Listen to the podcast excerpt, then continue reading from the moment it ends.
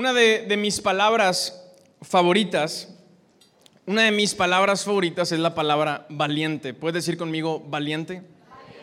Me, encanta esta palabra. Y, y, me gusta esta palabra porque creo que es algo a lo que todos aspiramos. Creo que cuando hablamos acerca de valentía, e, e, es algo que nos conecta a ti y a mí porque es algo a lo que todos aspiramos. Creo que la, valentía es una, es una virtud que todos quisiéramos tener. Creo que ni a ti ni a mí nos, nos molestaría el día de mañana ser recordados como personas valientes. Creo que ni a ti ni a mí nos incomodaría que, que las personas que amamos el día de mañana cuando piensen en nosotros digan cosas como, papá fue un hombre valiente. Papá fue un hombre valiente. Si, hubieras conocido a mi madre, esa mujer fue una mujer de valor. Ah, creo que es algo que no nos incomodaría. Creo, que no nos molestaría que, cuando alguien piense en esta casa, en nuestra iglesia, alguien pueda decir, aliento es una casa valiente, aliento es una iglesia valiente. Ahora, cuando pienso en las personas más valientes que, yo he conocido, me, me he dado cuenta de algo y, es esto, que las personas valientes son valientes no porque lo parecen, sino porque lo son cuando se requiere. Me, he dado cuenta que, las personas valientes no, son valientes porque parecen serlo, no, no, son valientes por una, una, apariencia, son valientes porque han sido valientes cuando han tenido que ser valientes. ¿Has sentido esto esta tarde? No, no, no se trata de parecerlo. No, no, no se trata de, parecer ser valiente, se trata de serlo en los momentos críticos. Lo, voy a decir en otras palabras, y, si estás tomando notas, anota esto, ser valiente tiene que ver con lo que no se ve. Ser valiente tiene, tiene que ver con lo que no se ve. Mi amigo, ser valiente no tiene que ver, por ejemplo, con el tamaño de tu cuerpo. Ser valiente no tiene que ver con el tamaño de tu fuerza. Ser, valiente no, tiene que, no tiene que ver con el tamaño de tu liderazgo, de tu influencia, de tu poder, no tiene que ver con el tamaño de tu cartera o de las cosas materiales que tienes. Ser valiente tiene que ver con el tamaño de tu corazón. Ser valiente tiene que ver con el tamaño de nuestro corazón. Una iglesia valiente no tiene que ver con el tamaño de nuestro edificio o de nuestras reuniones o de nuestros eventos una iglesia valiente tiene que ver con el tamaño de tu corazón y mi corazón. Tiene que ver con lo que no se ve. ¿Por qué? Porque en los momentos de la verdad, que por cierto son momentos en donde no tienes mucho tiempo para pensar, son, momentos en donde, en, donde no puedes pedir, dame cinco minutos más para evaluar la situación. ¿Sabes de qué momento estoy hablando? esos momentos, en los momentos críticos, sale a la luz lo que hay en nuestro corazón. En los momentos de la verdad sale a la luz lo que realmente nos importa, lo que realmente amamos, mi amigo, lo que realmente creemos. En los momentos de, la verdad sale a la luz lo que no se ve. Mira, una, de las personas ah, más valientes que conozco es, es mi papá. Sin duda, mi papá es una de las personas más valientes que conozco. Y, y, ah, si conoces lo, suficiente a mi papá, sabes que él ha vivido un montón de cosas. O sea, su vida ha vivido un montón de cosas. Yo insisto en que tiene que escribir un libro o una serie en Netflix, una de dos, ¿verdad? Y yo me lo imagino siendo interpretado por una versión joven de Sylvester Stallone. Estaría buenísimo, buenísimo. y mi papá ha vivido un montón de cosas. Y hace unos años Ah, mi papá vivió una experiencia de, secuestro. Había una ola de, inseguridad en nuestra, en nuestra ciudad y un día mi papá regresando de la oficina iba a comer a la casa, plena luz del día en una de las avenidas principales de la ciudad y, va, manejando y me lo imagino a, todo volumen escuchando cuando calienta el sol, ¿verdad? referencia al domingo pasado.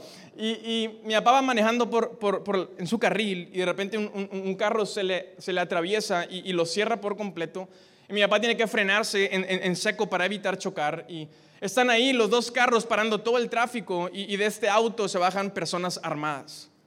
Ah, mi papá empieza a darse cuenta de, qué está sucediendo. Y, mi papá cuenta que en ese momento ah, él toma dos decisiones y, la primera decisión fue hacer una oración. Y mi, mi papá cuenta que él, él dice, Dios, yo, como estamos cantando ahora, yo en ti confío. y tú eres el que guardas de mi vida y guardas a mi familia, sácame de esta. número dos, mi papá saca su celular y en ese tiempo todavía no existían los iPhones, y no sé si recuerdas estos celulares de tapa pequeños que podías abrirlos y cerrarlos. Y mi papá toma en ese momento en segundos, las personas se están acercando, hace una llamada, cierra el teléfono, la llamada sigue en curso y esconde el teléfono en, la, en la bolsa de su camisa. Momentos después está rodeado por estas personas que están armadas, tocan a su ventana y, muy amablemente les pide, le piden que los acompañe. Súper amables, pero con unas ametralladoras en los brazos. Y mi papá literalmente deja su carro ahí con las llaves puestas y, se sube a este vehículo y empiezan a llevarlo por toda la ciudad. Ah, mientras mi papá va en este carro, la llamada sigue en curso. Y la persona que recibe esta llamada está escuchando las conversaciones y se da cuenta de lo que está pasando y hace otras llamadas.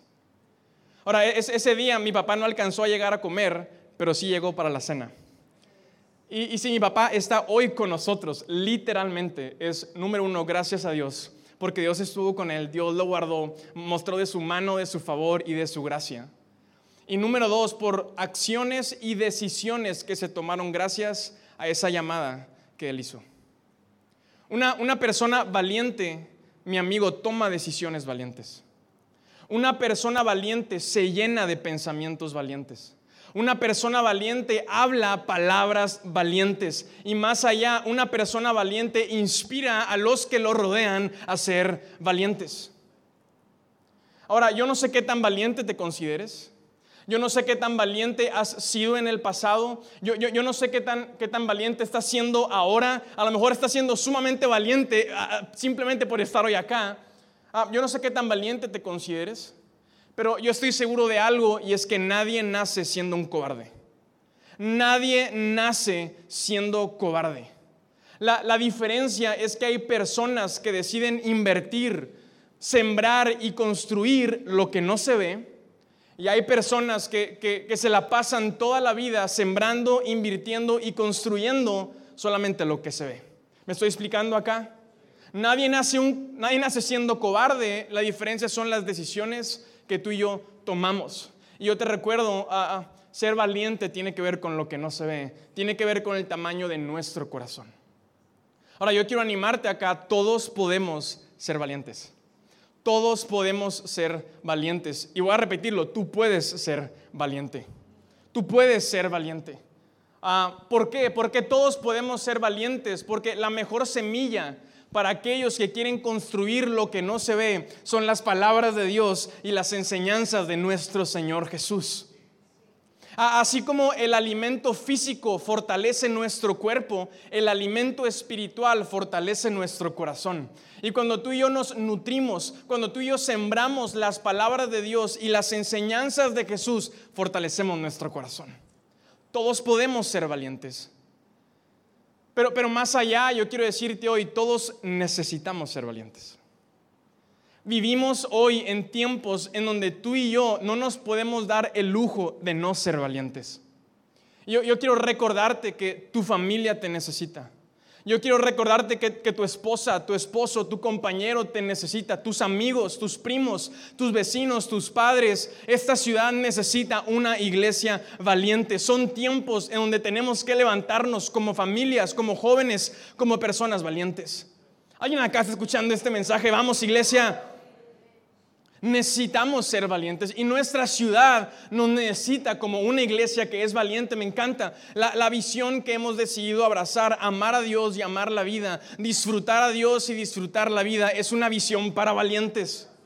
Porque amar en, tiempos en donde hoy es más fácil odiar, mi amigo, amar es para valientes. Amar la vida en tiempos de tanta tristeza y tanta apatía y tanta pereza es para valientes disfrutar la vida en, tiempos en donde se nos enseña a vivir de brazos cruzados, distraídos y, y, no valorando lo que tenemos. Disfrutar a Dios y disfrutar la vida es para valientes. Todos podemos serlo y todos necesitamos serlo. Ah, y hoy, quiero que, vayamos y escuchemos, nos, nos, echemos un clavado a las palabras de Dios, a las enseñanzas de, Jesús y, podamos fortalecer junto nuestro corazón. Ahora en, los evangelios ah, estos hombres que siguieron a Jesús nos cuentan la historia de, lo que Jesús hizo, de, lo que vieron de él.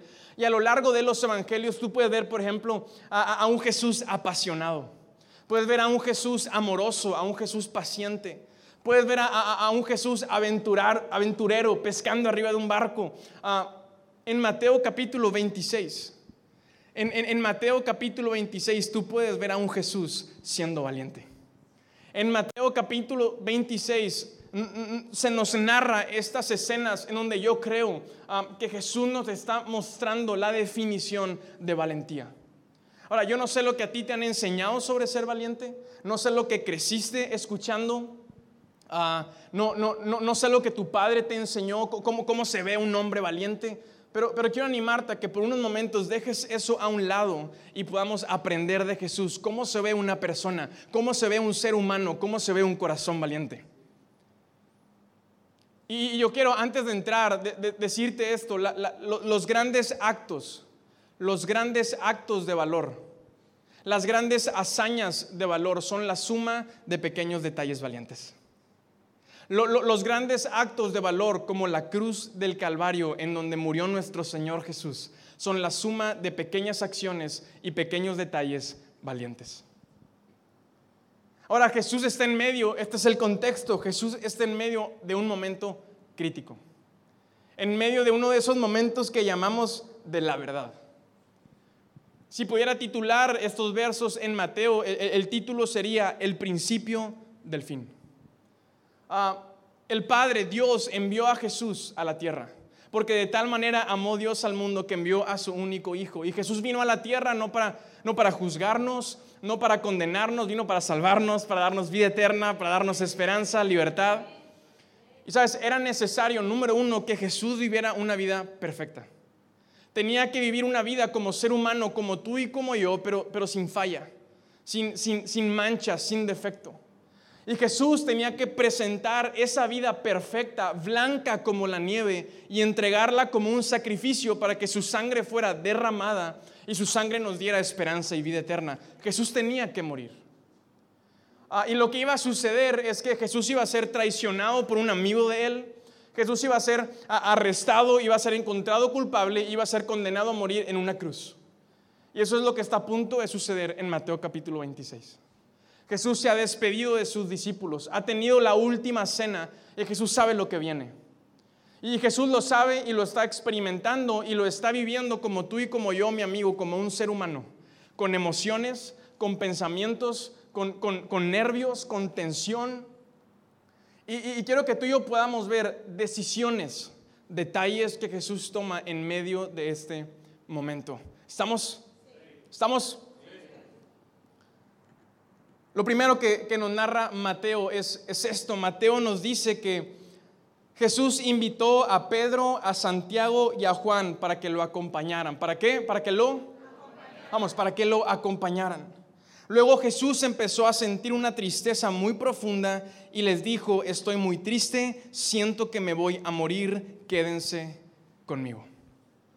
Y lo primero que me llama la atención es que en medio de este momento tan, tan crítico, en medio de este momento tan, tan complicado, en medio de, de este momento de la verdad, Jesús toma la decisión de estar acompañado. Jesús está en el Getsemaní y en medio de este momento Jesús intencionalmente le dice a Juan y a Pedro y a Santiago, acompáñenme, acompáñenme, quiero que ustedes estén conmigo. Mi amigo, ser valiente no tiene nada que ver con estar solo. Ser valiente no tiene absolutamente nada que ver con estar solo. Ser valiente no tiene nada que ver con esta idea de que tú tienes que luchar contra el mundo y tienes que hacerlo solo. No tiene nada que ver con esta idea de que en tu espalda tiene que estar el peso de tu familia y de los tuyos y de tu vida y del mundo y que tienes que cargar eso solo. Eso no pudiera estar más lejos de la verdad. Un corazón valiente, lo que Jesús nos está enseñando es un corazón valiente, es un corazón que está acompañado. Jesús decide pasar estos momentos acompañado. Decide invitar a Pedro, a Juan y a Santiago. Ahora me llama la atención que a Jesús lo seguían las multitudes. cientos de personas, miles de personas. Pero Jesús no se lleva a las multitudes al Getsemaní. Jesús le dice a Pedro, a Juan y a Santiago. Porque no se trata de cantidad, se trata de calidad.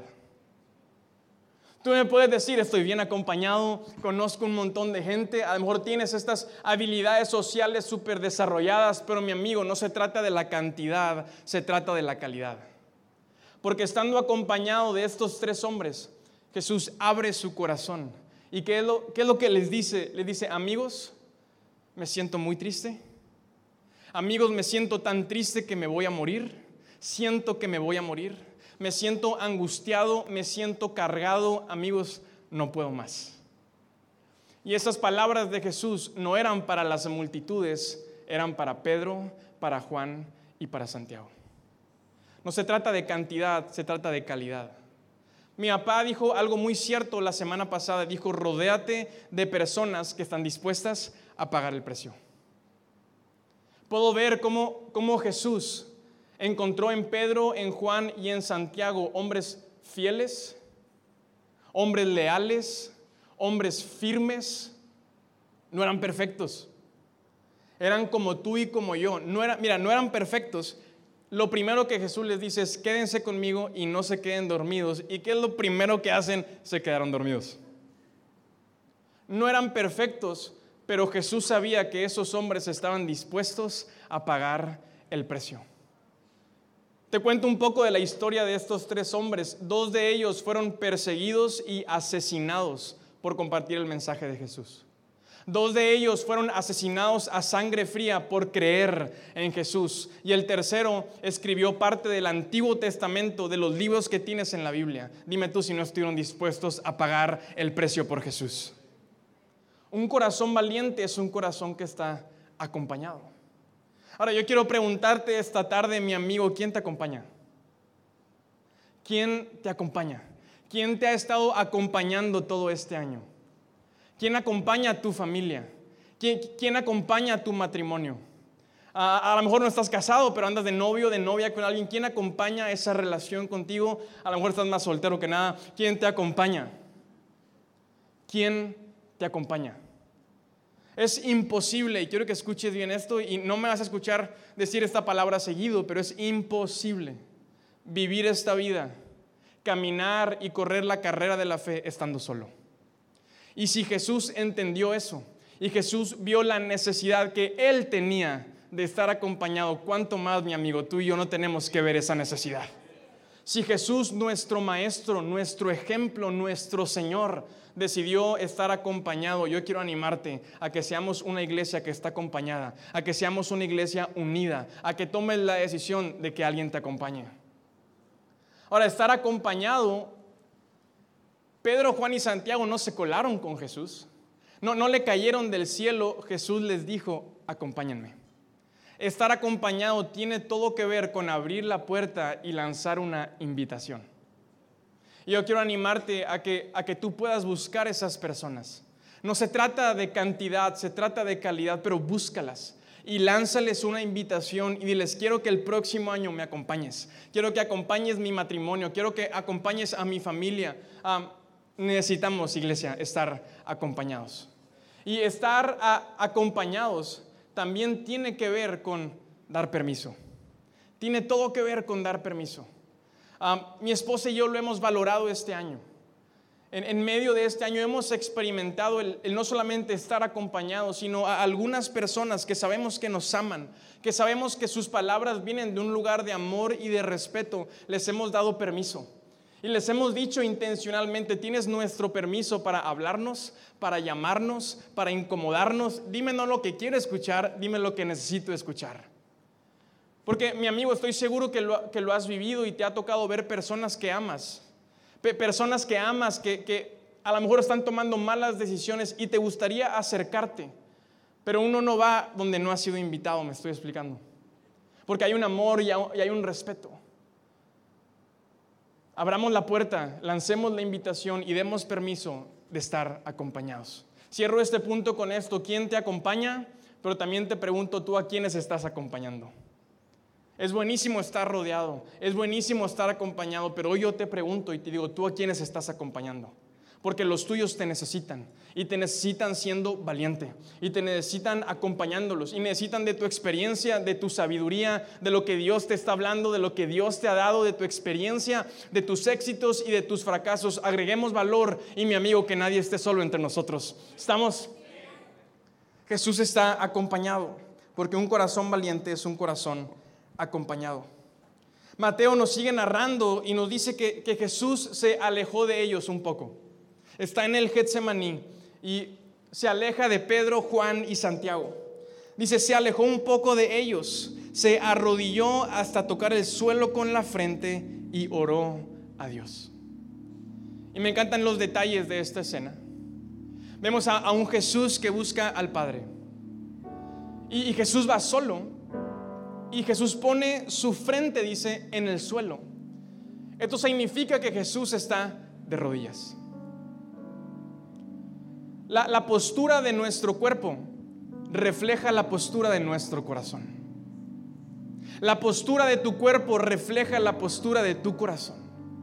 Y en este momento de, de, la verdad, Jesús busca al Padre en oración y lo que Jesús hace es empieza poniéndose de rodillas. Y vemos a un Jesús que está rindiendo su cuerpo porque ha decidido rendir su corazón. Mi amigo, ser valiente los valientes no son los que nunca se rinden. los valientes son los que se rinden en el lugar correcto. Tú y yo nos vamos a rendir. Va a pasar, mi amigo, porque no somos perfectos, porque nuestras fuerzas están limitadas, porque nos cansamos, porque tenemos que descansar, porque tenemos que desahogarnos. En la vida, en el año, te vas a rendir.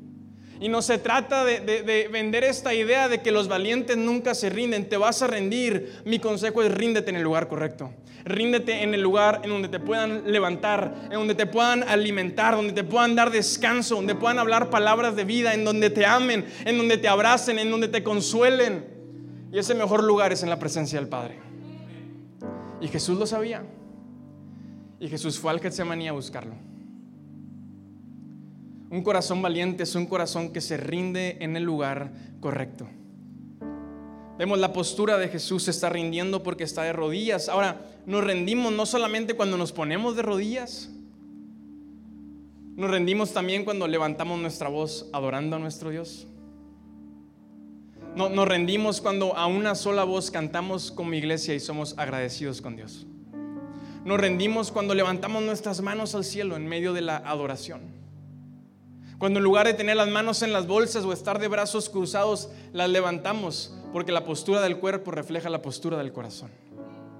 Nos rendimos cuando decidimos ser obedientes a su palabra, cuando tomamos sus principios y sus valores, cuando vemos la vida de Jesús como una vida ejemplar y lo vemos como nuestro modelo y cuando, cuando somos obedientes, cuando practicamos la obediencia, nos estamos rindiendo delante de Dios. Te vas a rendir ríndete en el lugar correcto. Un corazón valiente es un, es un corazón que ha encontrado ese, ese lugar y va y se rinde y encuentra al Padre. Jesús encontró al Padre. Esta es la oración que Jesús está haciendo y empieza diciendo, Padre mío, si es posible que pase de mí esta copa de sufrimiento. A, lo mejor has escuchado esta oración antes de Jesús. Padre mío, si, si puede pasar de mí esta copa de sufrimiento, que pase. Y quiero que dimensionemos lo que Jesús está diciendo. Lo que Jesús le está diciendo al Padre es, sé que se acerca el final. Y en estos momentos, en donde me siento triste, en donde me siento angustiado, Padre, si es posible, si dentro de tu plan hay alguna salida en donde no tenga que pasar por la cruz, yo la tomo. Lo que Jesús está diciendo es, sí, sí, Padre, si es posible, si hay alguna posibilidad dentro del plan en donde yo no suba a esa cruz y donde yo no sea cruelmente asesinado, yo, yo voto a favor de eso, está diciendo Jesús. Me impacta en el corazón cómo Jesús no está diciendo lo que a lo mejor se supone que debería decir. Jesús no está diciendo lo que a lo mejor se supone el Padre quería escuchar. Y Jesús no está diciendo lo que a lo mejor se supone que tú y yo quisiéramos leer. Jesús no está diciendo, nací para esto. Estoy listo para la cruz. No tengo miedo, no tengo nervios. Es pan comido. No, Jesús no está diciendo eso. Porque Jesús no está buscando impresionar al Padre. Jesús está siendo honesto con el Padre. Y me encanta porque Jesús nos está mostrando este principio. Un corazón valiente es un corazón honesto. Dios, Dios, no quiere impresionarnos a nosotros hoy que estamos leyendo eso. Jesús simplemente estaba siendo honesto con su Padre. Y de la misma manera, hoy yo te digo, Dios no quiere que lo impresiones. A Dios no, no le interesa que tú lo impresiones. Dios quiere que tú seas honesto. Yo no sé en qué momento se, nos ha complicado tanto ser honestos con Dios.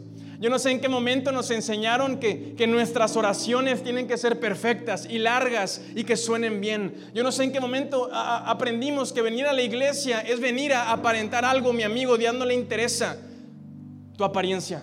A Dios le interesa lo que no se ve, le interesa tu corazón y está buscando corazones honestos. ¿Por qué nos cuesta tanto ser honestos con Dios? Y, creo que a lo mejor número uno puede ser porque no lo sabías. No sabía que puedo ser honesto con Dios. Y bueno, si no lo sabías, ahora ya lo sabes. Dios, Dios no está interesado en que lo acapares, en que lo apantalles. Dios es un padre. Y un padre no está buscando que sus hijos lo impresionen. Un padre es padre y ama a sus hijos y quiere corazones honestos en casa. Pero número dos, si tú ya lo sabías, si tú ya lo sabías, creo que nos cuesta tanto ser honestos con Dios porque ni siquiera llegamos al Getsemaní. Y Jesús está estableciendo esto, el Getsemaní, Jesús está diciendo el Getsemaní es un lugar de honestidad. Y lo que Jesús está diciendo es el Getsemaní no es un lugar para aparentar, no es un lugar para las apariencias, no es un lugar para lo que se ve. Dice, esta tierra, el Getsemaní es un lugar para abrir el corazón y ser honesto. ¿Y sabes cuál es muchas veces tu problema y, mi problema? Es que ni siquiera llegamos a ese lugar. No tenemos tiempo para el Getsemaní. No, nuestra agenda está demasiado llena y demasiado ocupada que ni siquiera hemos experimentado tocar esa tierra en donde uno, uno busca ser honesto. No tenemos tiempo para la, oración. ¿Qué está haciendo Jesús? Está orando. Y no tenemos tiempo para la oración en casa, mucho menos como iglesia, en nuestra reunión de noches de fe, porque tu agenda está demasiado ocupada. No conoces el Getsemaní. Todos nos vamos a rendir. Y con todo mi amor, yo, te digo, encuentra ese lugar correcto. Y si Jesús se dio cuenta que ese lugar era el Getsemaní, ¿cuánto más nosotros no necesitamos experimentar esa tierra en donde hay corazones honestos? Un corazón valiente es un corazón honesto. Ahora, Jesús le está diciendo al Padre lo que Jesús quiere. Le está abriendo su corazón, está siendo transparente. Pero la oración de Jesús no termina ahí. Jesús sigue orando y sus últimas palabras al Padre fueron, sin embargo, sin embargo, Padre, quiero que se haga tu voluntad y no la mía. Padre, quiero que se haga tu voluntad. Y, lo que Jesús está diciendo es, Padre, por un lado está lo que yo quiero y ya lo puse sobre la mesa, tú lo conoces, tú lo sabes, pero Padre, por encima de lo que yo quiero, que se haga lo que tú quieres por encima de los deseos de mi voluntad, Padre, que tú tengas la última palabra y que no sea mi voluntad, sino que sea tu voluntad. ¿Y qué es lo que Jesús está haciendo acá? Jesús está confiando en el Padre. Lo que Jesús está diciendo es, Padre, tengo mis deseos, tú y yo tenemos nuestros deseos. Pero Padre, yo, yo confío en que tus deseos son mejores que mis deseos. Yo confío en que tu voluntad es mejor que mi voluntad. Y puedo ver a un Jesús que dice, a lo mejor no lo entiendo.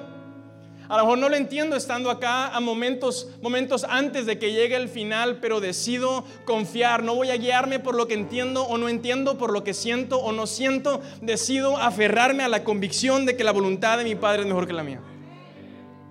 Un corazón valiente es un corazón que, que confía.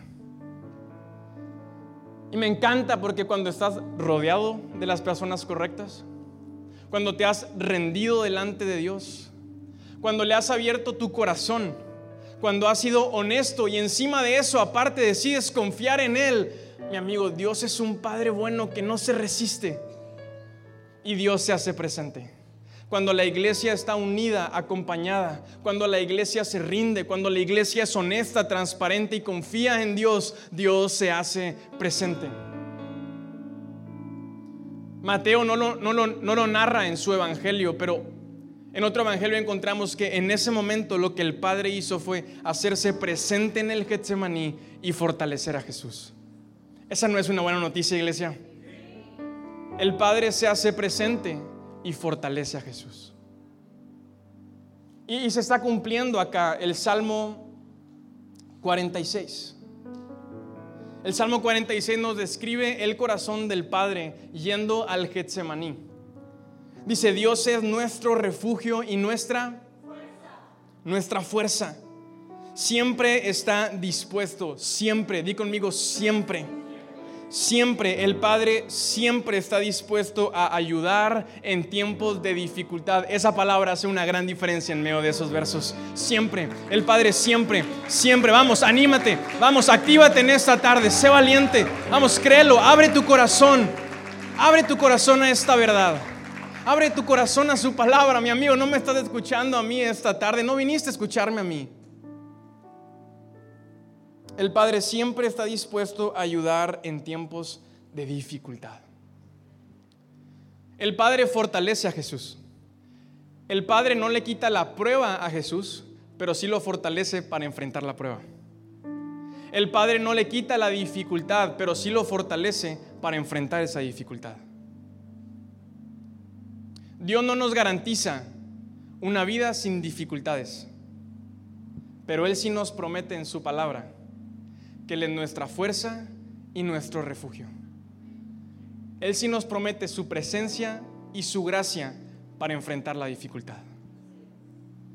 No estamos acá hablando de una vida sin problemas. Tú no viniste hoy a la iglesia a escuchar que tu vida no va a tener problemas. Hoy viniste a recibir la gracia y la fuerza de Dios para enfrentar tus problemas. Tú no viniste acá sacándole la vuelta a tus batallas. Nadie nace siendo cobarde y nuestra iglesia no es una iglesia cobarde. No estamos aquí porque le tenemos miedo a nuestras batallas, venimos aquí porque Él es nuestro refugio y nuestra fuerza y en unos minutos saldremos a seguir peleando la buena batalla, a seguir corriendo la buena carrera. Alguien tiene que escuchar esto esta tarde.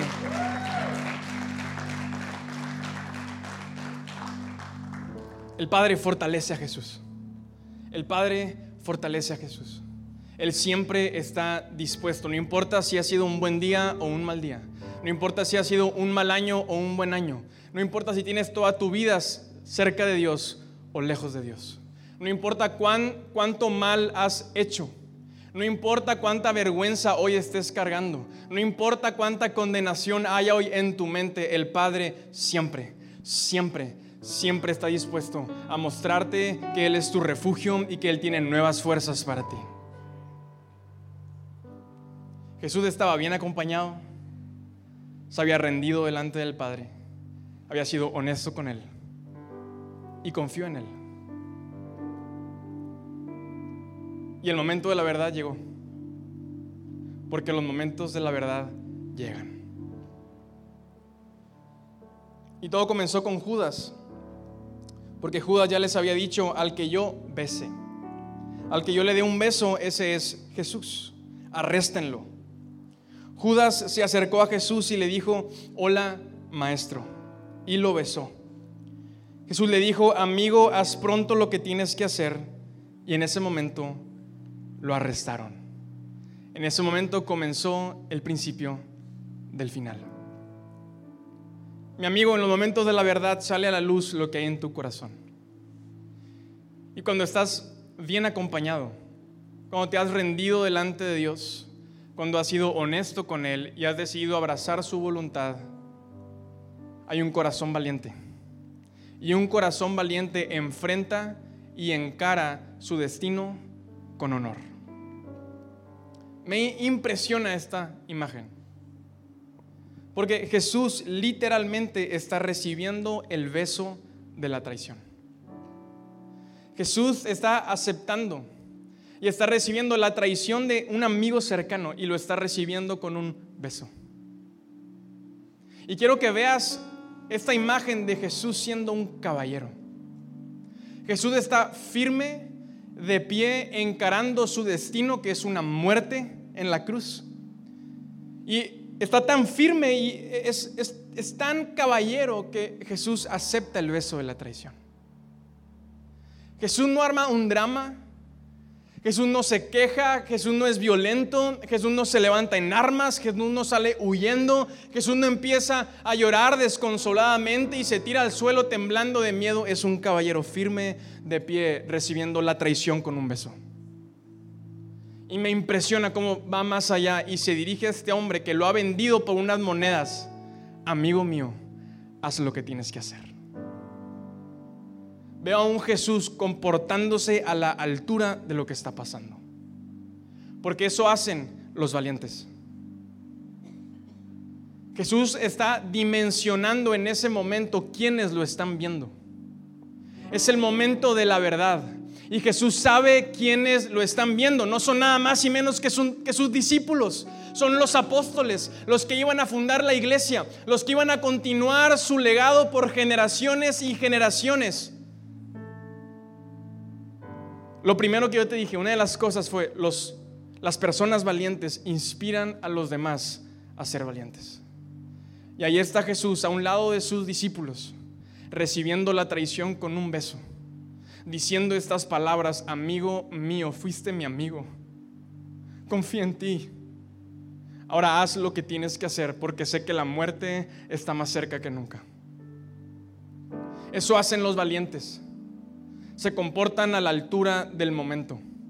Jesús no solamente sabe quiénes lo están viendo, Jesús sabía quiénes lo iban a estar leyendo miles de años después. Jesús guardó la compostura y se paró como un caballero, como valiente, para que tú y yo pudiéramos leer eso y ser inspirados y mi amigo comportarnos a la altura. Porque eso es lo que hace un valiente. En el momento de la verdad sale a la luz lo que hay en nuestro corazón.